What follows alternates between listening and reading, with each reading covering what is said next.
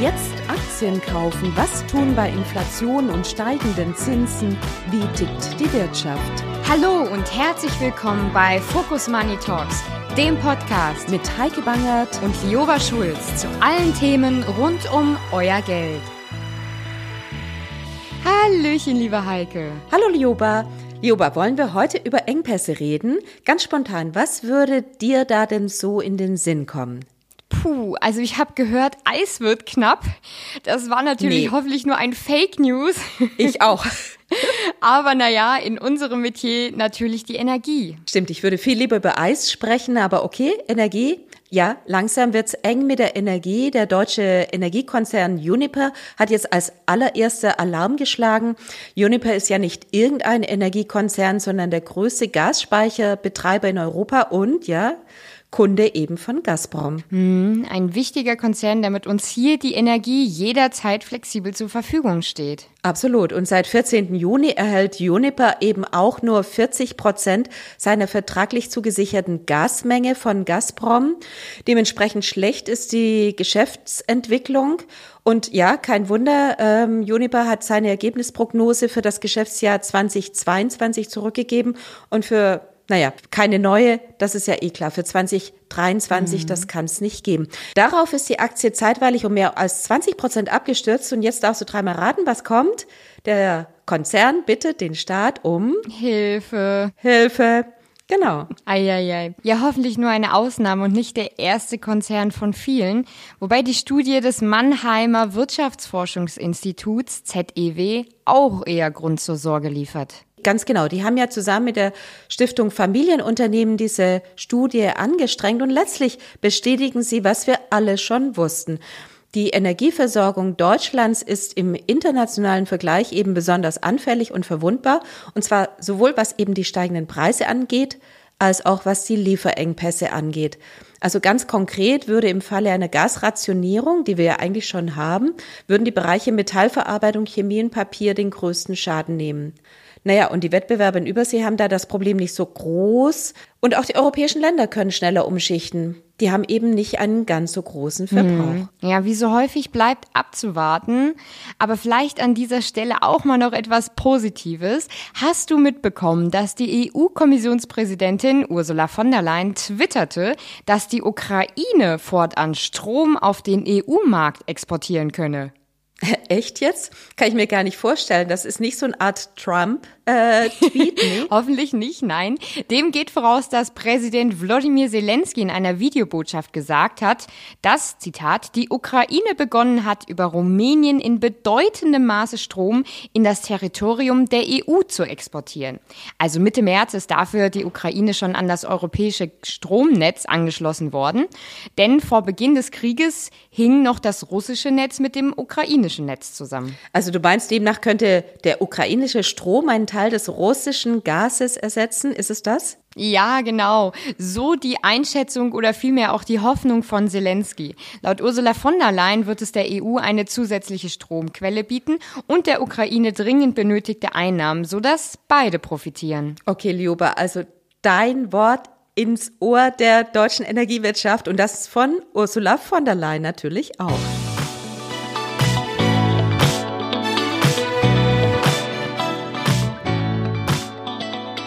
Nun werfen wir mal einen Blick auf die aktuelle Finanz- und Wirtschaftslage. Es wirkt ja fast so, als würde nach einer unerfreulichen Studie gleich die nächste folgen. So auch eine neue.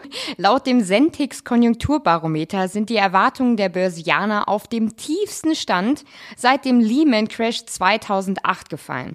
Ja, es ist auf jeden Fall ganz klar, die Stimmung wird vor der Angst vor einer möglichen Rezession dominiert, so wie ihren Folgen. Genau, Lioba, wir hatten es ja auch schon gesehen. Also die USA gehen in Richtung einer Rezession. Die US-Verbraucher spielen dabei die Schlüsselrolle für die US-Wirtschaft. Rund 70 Prozent des Bruttoinlandprodukts werden vom Privatkonsum bestimmt. Und dieser hat deutlich weniger zugenommen als eben erwartet. Das heißt, es geht schrittweise zurück. Und auch hierzulande trübt sich die Stimmung ein. Das kann man ablesen am IFO-Geschäftsklimaindex der hat sich im Juni eben deutlich verschlechtert. Sorgen bereiten den Unternehmen, darüber hatten wir ja schon gesprochen, Strompreise, Gasknappheit. Ja, und so wird es weitergehen. Einzig positiv war die Nachricht letzte Woche, dass sich die Inflationsrate in Deutschland im Juni mit nur 7,6 Prozent etwas minimiert hat. Tja, und zu Beginn der Woche ging es dann nach anfänglichen starken Zuwächsen für den DAX sogar auf bis 12.920 Punkten. Leider war die Erleichterung aber nur von kurzer Dauer und die Kursgewinne waren schnell wieder dahin. Besonders düster sieht aktuell die Zalando-Aktie aus und bildet auch hin und wieder das Schlusslicht des DAXes. Der Online-Modehändler hatte zuvor seine Jahresziele runtergeschraubt und rechnet in diesem Jahr nur noch maximal mit einem geringen Umsatzwachstum. Grund dafür sei eine schwache Nachfrageentwicklung und die verschlechterte Konsumlaune gewesen. Ein Blick auch weiter zu den deutschen Autoherstellern, bei denen läuft es nämlich ebenfalls schlecht, wobei da eher der Chipmangel und die Lieferkettenprobleme der Grund dafür sind. So verkaufte beispielsweise VW im zweiten Quartal gerade mal 78.281 Neuwagen, was rund einem Drittel weniger als vor einem Jahr entspricht. Und zu guter Letzt, wo wir schon bei den Einzelwerten sind, noch ein Blick über den großen Teich nach Amerika, wo auch eine Schreckensnachricht die nächste jagt. Konkret der US-Streaming-Anbieter Netflix entlässt rund 300 Mitarbeiter und damit vier Prozent der gesamten Belegschaft. Netflix erwartet nämlich ein schwächelndes Wachstum und die Kosten müssen dafür gesenkt werden, wobei allerdings erst vorangegangenen Monat 150 Stellen gestrichen wurden von Netflix. Und fast überall sorgt, wie auch bei Netflix, die schlechte Konsumlaune in Zeiten hoher Inflation für Druck. An dieser Stelle ein kleiner Hinweis. Wir sprechen über Aktien, Anleihen und andere Investments. Dabei handelt es sich nicht um Anlageempfehlungen. Wir haften nicht für etwaige Verluste, die sich aus Investments ergeben, die aufgrund von Informationen aus diesem Podcast getätigt werden. Tja, und vergangene Woche stand ja der Focus Money Female Finance Award an. Was hat dir da eigentlich am besten gefallen? Ja, nachdem ich bereits auf ein paar Kapitalmarktkonferenzen war, wo das Bild primär von Ü60 und Anzügen geprägt wurde, fand ich es erfrischend bunt, energisch und ungewöhnlich frauenlastig, ganz im Positiven, und hat für mich eigentlich nochmal gezeigt, wie wichtig es ist, Frauen in der noch männerdominierten Branche zu fördern, bis wir wirklich bei den 50-50 sind. Absolut, bin ich ganz bei dir. Ja, vielleicht sollten wir noch sagen, wer gewonnen hat. Ganz kurz, in der Kategorie Female Pioneer, also diejenigen, die schon länger mit dabei sind, war das Maria Ferraro. Sie ist Finanzvorständin von Siemens Energy und setzt sich enorm für Frauen in Führungsebenen ein. Dann in der Kategorie Sustainability war das Saskia Brüsten. Sie ist Co-Gründerin und CIO für, von Yunus Social Business. Und in der Kategorie Next Generation Katharina Brunzendorf, Projektleiterin der Finanzheldinnen. In den Emerging Markets sind die Frauen ja ohnehin schon seit langem vorne mit dabei und darüber hast du mit Edda Schröder geredet.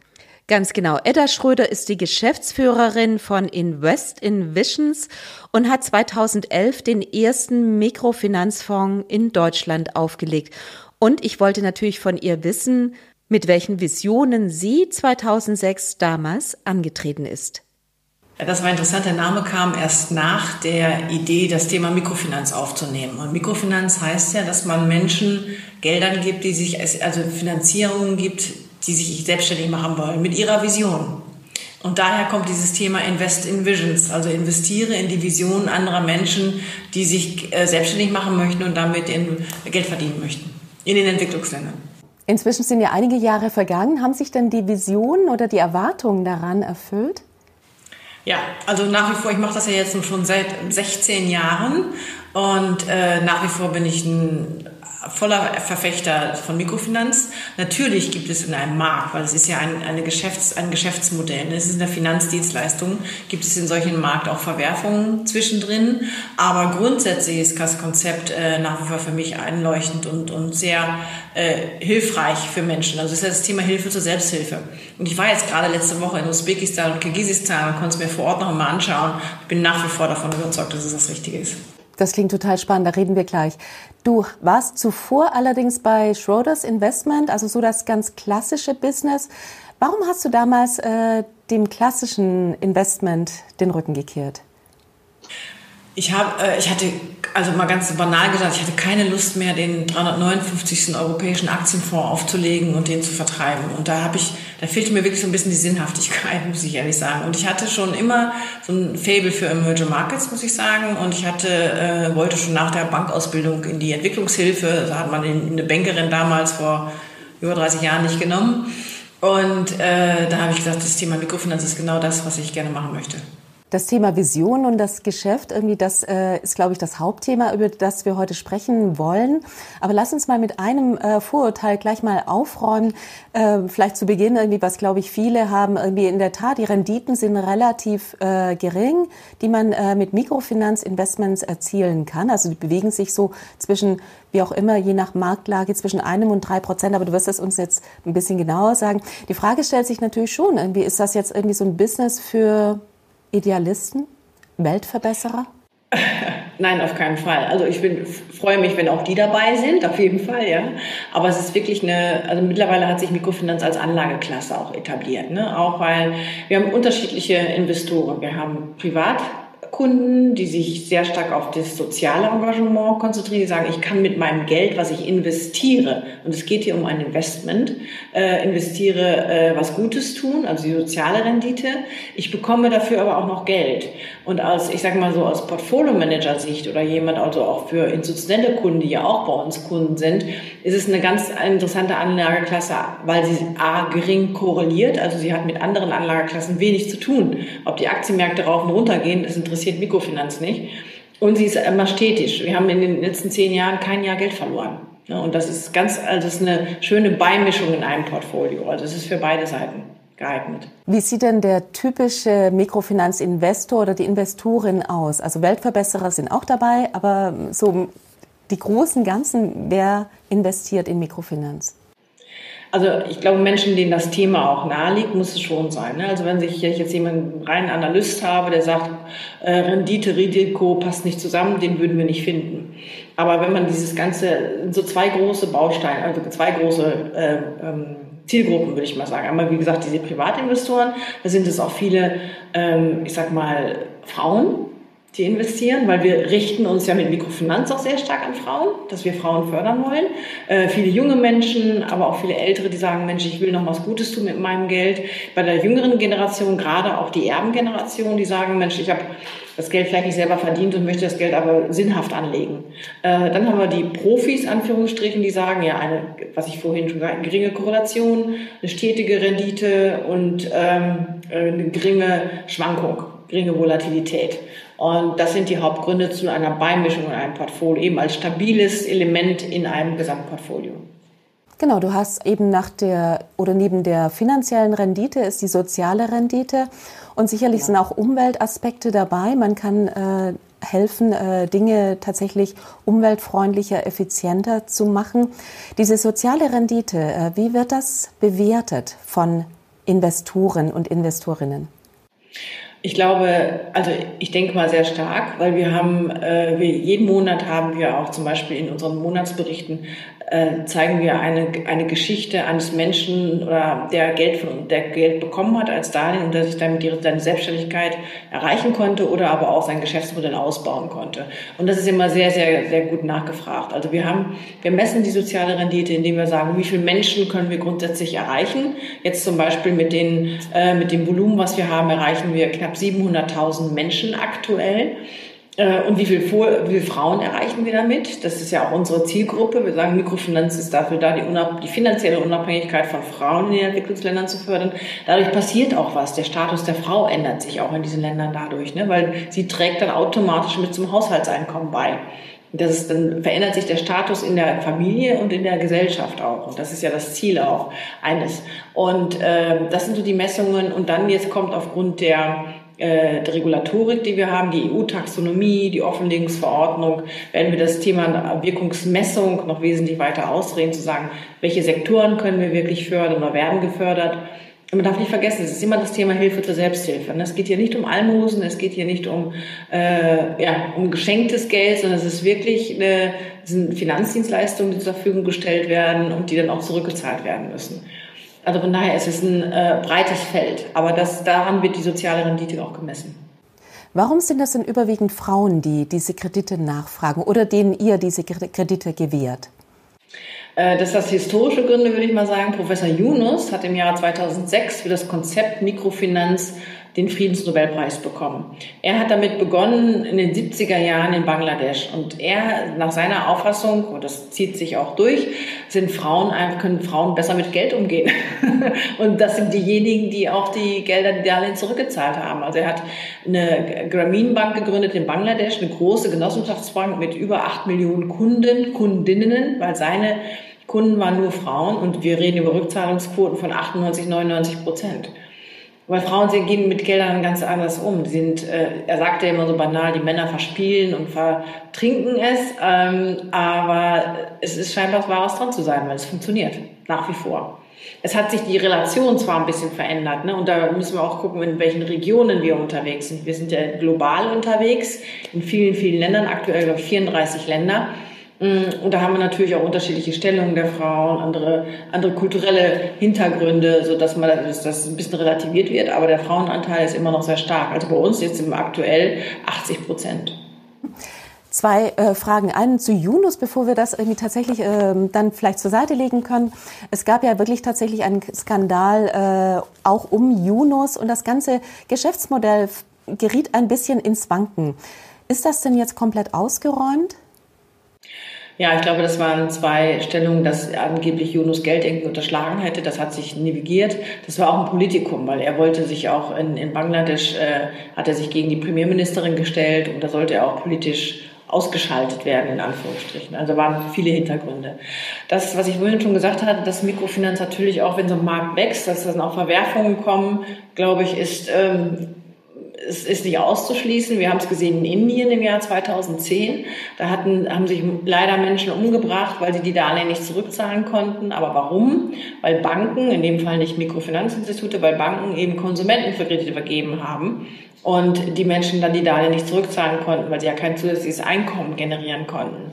Und äh, die, die Kultur ist dann halt gewesen, dass die Menschen sich das Gesicht verlieren und dann umgebracht haben, leider. Das war ein großer Skandal damals. Ähm, man, wir hatten jetzt auch Vorfälle vor drei Jahren in Kambodscha, dass viele Menschen sich überschuldet haben und äh, die, deren bei der, während der Überschuldung, wenn sie Land hatten, das Land weggenommen wurde. Solche Dinge sind passiert. Aber wenn wir sowas erfahren, und Gott sei Dank erfahren wir sowas auch relativ schnell, weil wir ja auch eine, eine intensive Due Diligence machen, würden wir dort nie investieren in solche Institute. Mhm. Edda, was sind die typischen Investments oder Kredit, äh, die nachgefragt werden? Was sind die Geschäfte, äh, die ihr unterstützt? Könntest du uns vielleicht ein, zwei, drei Beispiele geben, damit man sich das vorstellen kann? Ja, also wie gesagt, ganz frisch aus Usbekistan und Kirgisistan kommend, aber nicht nur dafür. Also so ein typisches Beispiel, das kennt man ja auch viel, ist dieses Beispiel der Schneiderin oder Näherin, ne? die äh, Stoff kauft, Geld, Darlehen, äh, äh, Darlehen aufnimmt, Stoff davon kauft, den Stoff verarbeitet und wenn sie die Textile verkauft hat, dann eben das Darlehen zurückzahlt und noch eine Gewinnmarge hat. Das ist ja auch ganz wichtig, dass sie davon auch leben kann. Das ist so ein Beispiel. Aber wir begeben uns immer in diesem Bereich. Also es ist viel Landwirtschaft, es ist Dienstleistungen, wie zum Beispiel diese Schneiderin. Ich habe in Kambodscha eine eine Hühnerfarm gesehen, wo zwei Frauen eine Hühnerfarm äh, äh, etabliert haben, wo sie Küken gekauft haben und die nach 30 Tagen verkauft haben. Es sind Handwerker, es sind äh, Handel, es ist viel Handel, Menschen, die zum Beispiel, wenn man, wenn man, wenn du schon mal in Afrika warst oder so, das gibt so viele Kioske, wo man Cola und äh, Getränke kaufen kann, sonstiges. Das sind solche typischen kleinen Kleinstunternehmer, die man, oder aber auch, wie gesagt, in, in Usbekistan war es jemand, der Erdbeerfeld hatte, Erdbeeren verkauft hat, Himbeeren verkauft hat, Viehzüchter, alle solche Dinge. Was ist denn die durchschnittliche Kreditsumme? Ähm, ab, aktuell sind es bei uns 1151 US-Dollar das ist der Durchschnitt, genau. Und äh, das kann sehr unterschiedlich sein, je nach Region. Also wir haben zum Beispiel in Indien gibt es zum Beispiel noch sehr, sehr viele Gruppenkredite. Das heißt, Frauen tun sich zusammen als eine Gruppe und äh, da gibt es auch eine Maximalhöhe, das sind 350 Dollar. Dann gibt es aber auch Länder wie zum Beispiel in Osteuropa, da können die Darlehensgruppen aber auch 25.000 oder 30.000 Dollar, je nachdem, wie auch so ein Stadion der Wirtschaften, der volkswirtschaftlichen Länder sind. Kann man denn nach so langer Zeit irgendwie auch schon messen, dass das äh, Erfolg hatte, also dass wirklich äh, die, die Wirtschaft nachhaltig gestärkt wurde, indem eben solche Mikrokredite vergeben werden? Das ist ja jetzt nicht ganz neu, irgendwie ein paar Jahre ist es hier. Also könnt ihr dann tatsächlich sagen, irgendwie wir bewirken etwas? Ähm, ja, das ist ein guter Punkt. Also wir haben, äh, weil wir, das, das Thema ist, wir haben leider nicht den direkten Kontakt zu den Mikrofinanzunternehmern, den Kleinstunternehmern. Das geht auch nicht. Das können wir von hier aus gar nicht leisten. Ne? Aber das sind die Mikrofinanzinstitute, die dann sagen, okay, wir haben jetzt einen Kunden seit zehn Jahren. Und der hat ein, zwei, die Darlehen laufen ja kurzfristig. Das sind sechs, neun, zwölf Monate. Und wir haben den Kunden jetzt über die zehn Jahre erhalten und er kriegt ein zweites Darlehen, er kriegt ein drittes Darlehen, das ist größer und hat damit sein Geschäftsmodell ausbreiten können.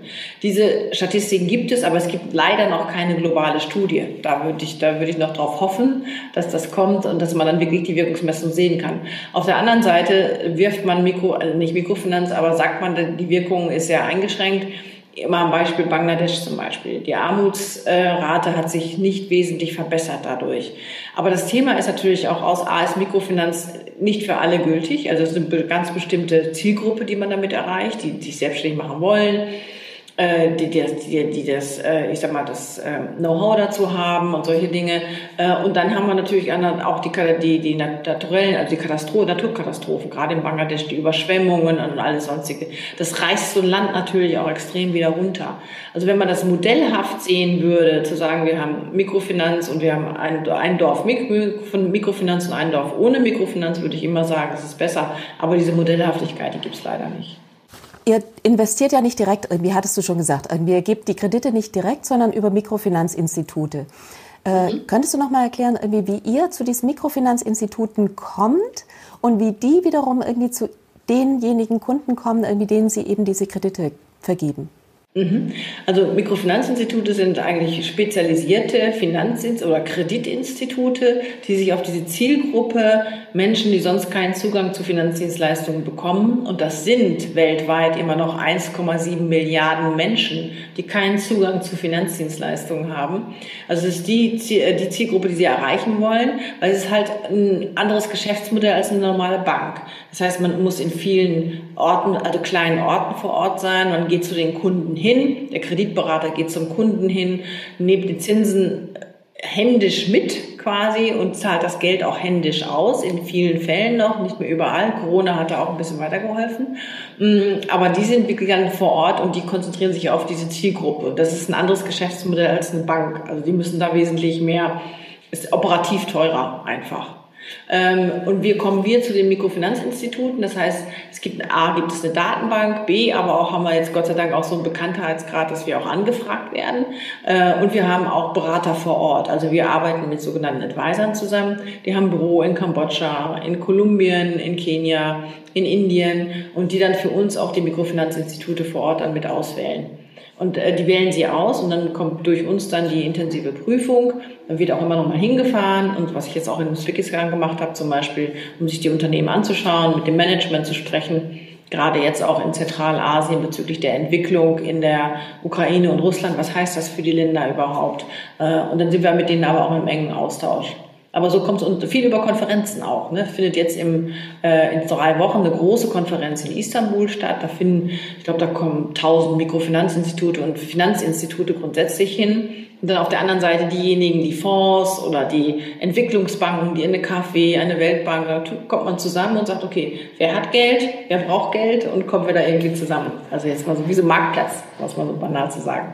Die Frage wäre ja, äh, wenn das so lukrativ ist irgendwie, warum schalten sich die Banken dann nicht ein? Irgendwie, man könnte sich ja vorstellen, und du hattest es auch schon gesagt, irgendwie, das war ein Problem irgendwie der Banken, die äh, tatsächlich eben ihre Zinsen äh, gefordert hatten und ähm, nicht zurückbekommen hatten. Also wo ist die Grenze irgendwie zwischen diesem Mikrofinanzinstitut und den Banken?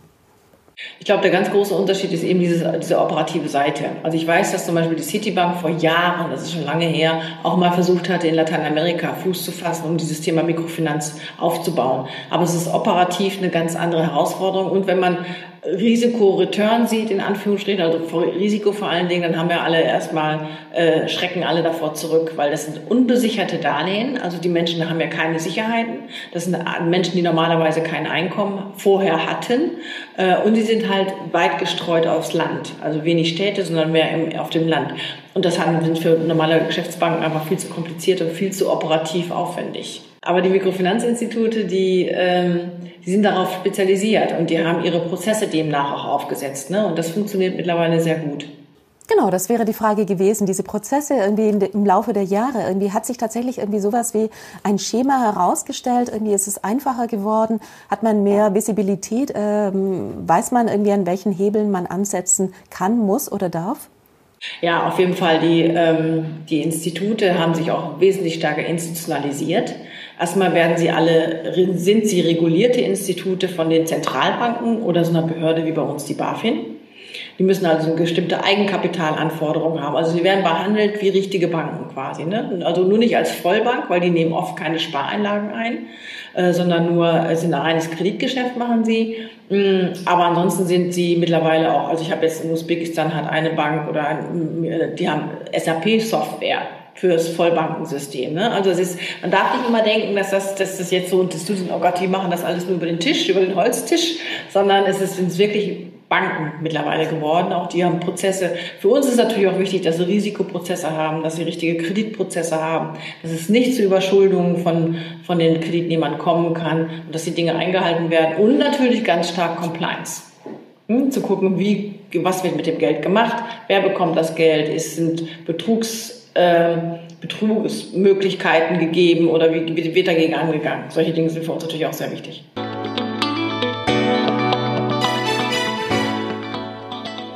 Sehr spannend. Ich muss auch ganz ehrlich zugeben, dass ich vorher noch nie von Mikrofinanzfonds gehört habe, aber das klingt wirklich nach einer echt guten Sache, von der wir hoffentlich in Zukunft noch mehr hören werden.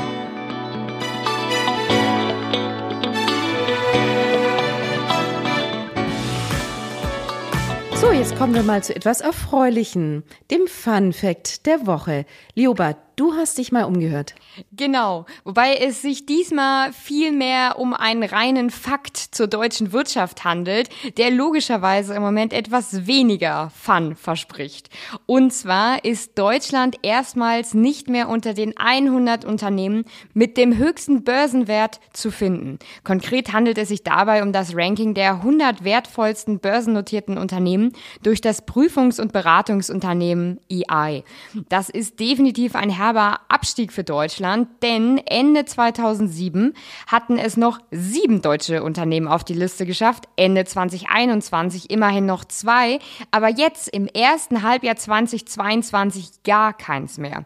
Mit am besten abgeschnitten hat noch der Softwarekonzern SAP auf Platz 113 mit einem Börsenwert von 106 Milliarden Euro.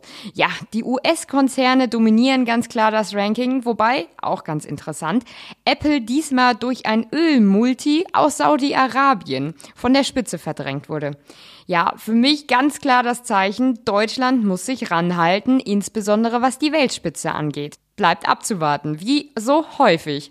Ja, damit sind wir jetzt aber schon wieder am Ende der nun zweiten Folge von Focus Money Talks. Euch vielen Dank fürs Zuhören. Wir freuen uns auf die nächste Woche mit euch. Vielen Dank, tschüss und auf Wiederhören.